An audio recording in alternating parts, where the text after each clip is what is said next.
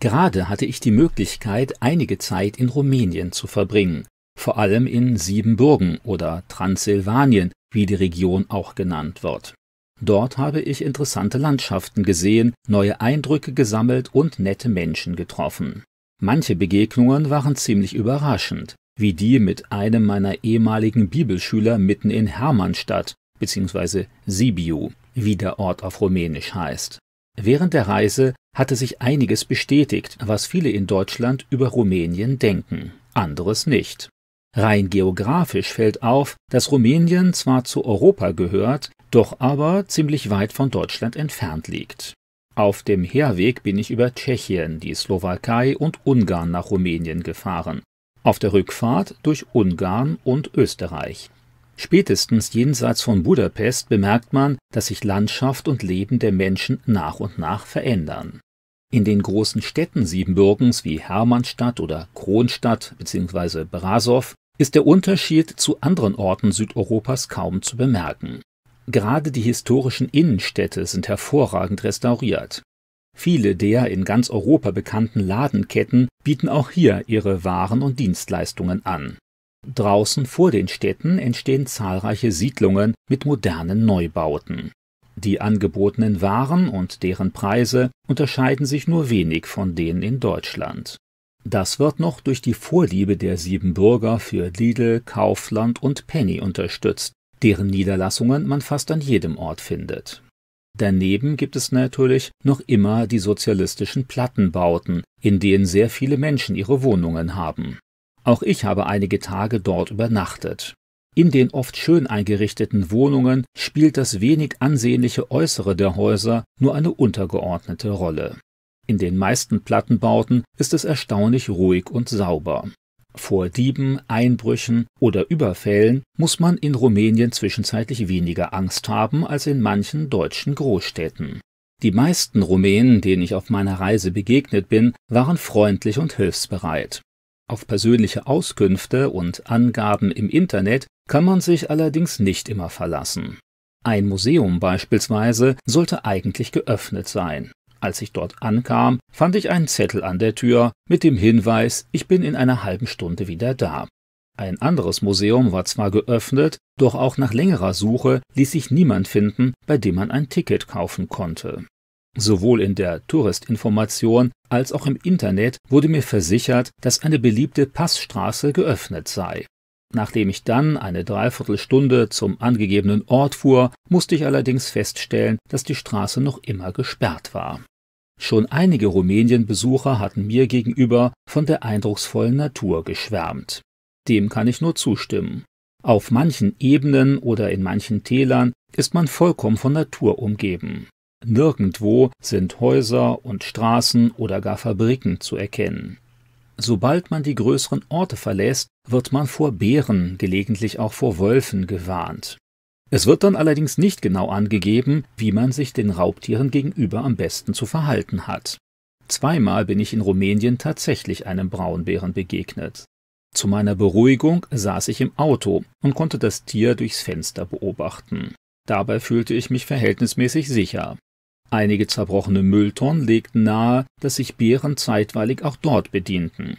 Viel häufiger traf ich in Siebenbürgen auf wilde Hunde. Oft waren es größere Exemplare, denen man überall auf Parkplätzen, in Ortschaften, an Straßen und auch im Wald begegnen kann.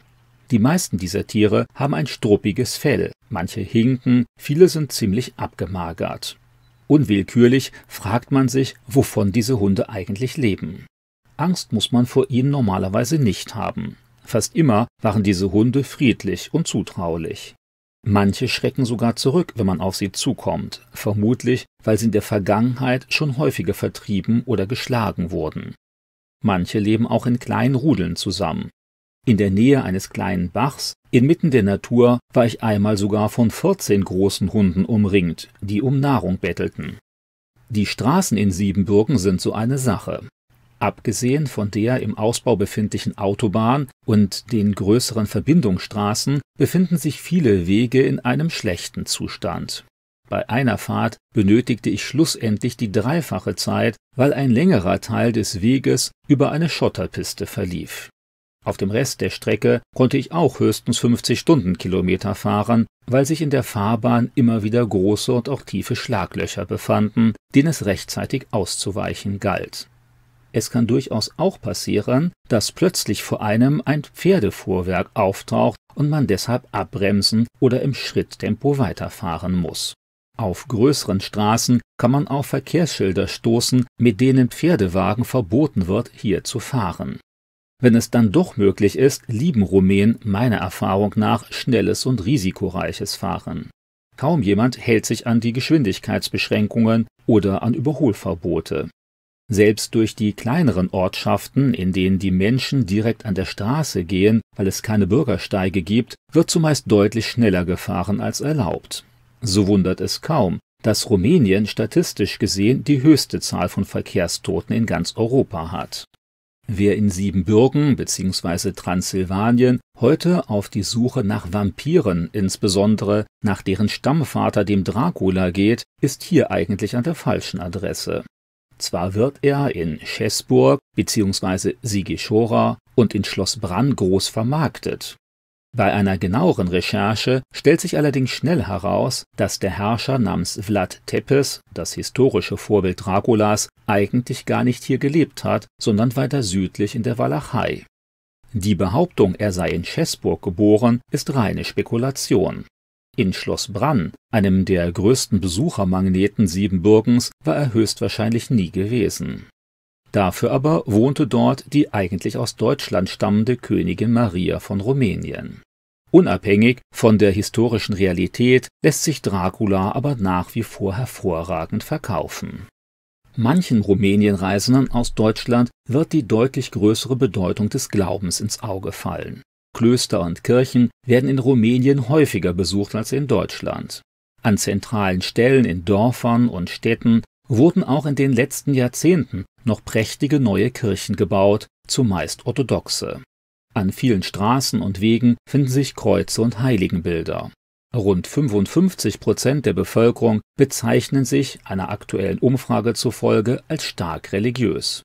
Tägliches Beten und regelmäßige Gottesdienstbesuche sind durchaus keine Seltenheit. Das erstaunt, vor allem wegen der jahrzehntelang atheistischen Propaganda des ehemals sozialistischen Staates. Die meisten Rumänen sind heute orthodox.